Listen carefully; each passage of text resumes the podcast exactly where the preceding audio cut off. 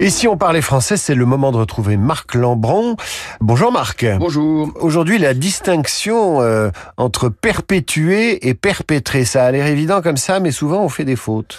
Oui, alors perpétrer, ça veut dire commettre un forfait qui vient du latin perpetrare qui signifiait achever ou mener à terme.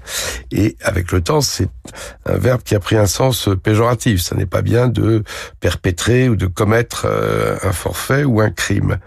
En revanche, perpétuer, qui vient du latin perpetuare, Bon, ça veut dire faire durer euh, infiniment, indéfiniment ou très longtemps et perpétuer, ça s'emploie souvent avec des mots qui appartiennent au champ sémantique du souvenir.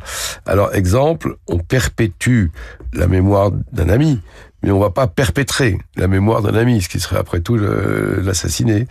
En revanche, on on va perpétrer un crime et non pas perpétuer un crime, même s'il y a des crimes qui se prolongent et qui se répètent. Donc perpétrer n'est pas perpétuer. Une chronique tirée de Dire ou ne pas dire, ouvrage de l'Académie française paru aux éditions Philippe Ray, et votre chronique, mon cher Marc, se perpétue sur cette antenne, même si parfois euh, vous perpétrez des mauvais coups.